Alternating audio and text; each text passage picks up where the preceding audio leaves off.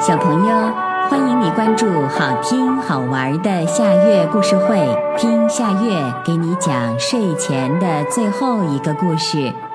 你准备好了吗？现在夏月故事会开始啦！大个儿熊的喷嚏。一天，大个儿熊打了一个大喷嚏。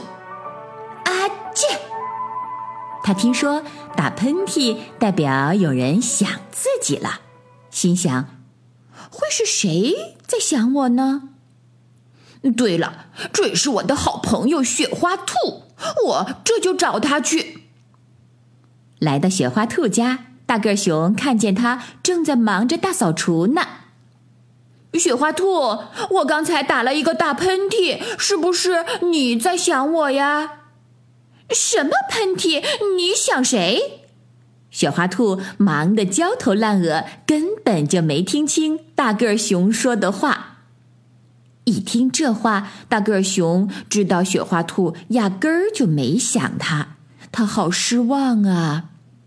可是他明明打喷嚏了呀，那就表示确实有朋友在想他。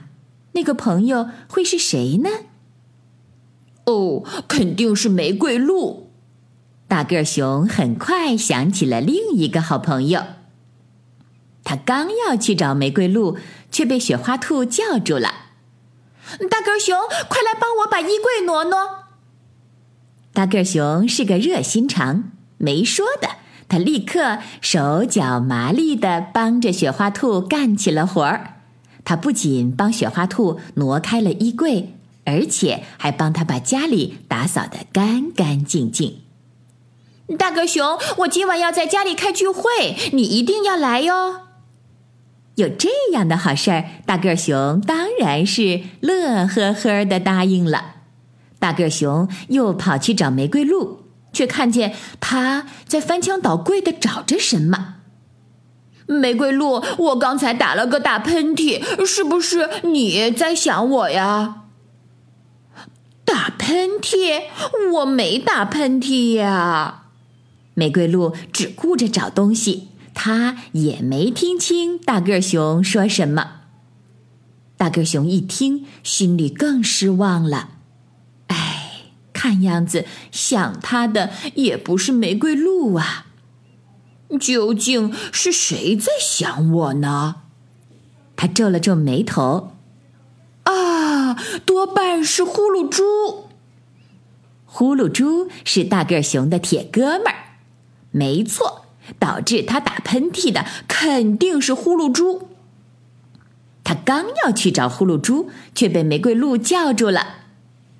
大个熊，我前阵子买的那条裙子不见了，快来帮我找找呀！大个熊马上帮他找起来。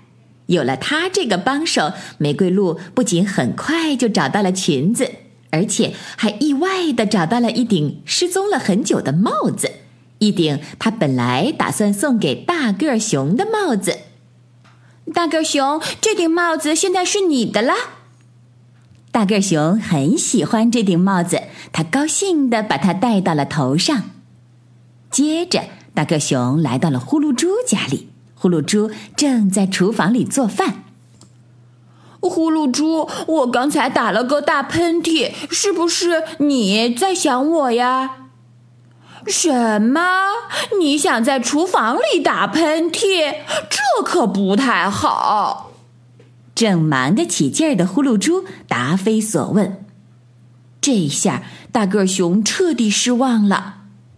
唉看来是我想多了，其实朋友们谁也没想我。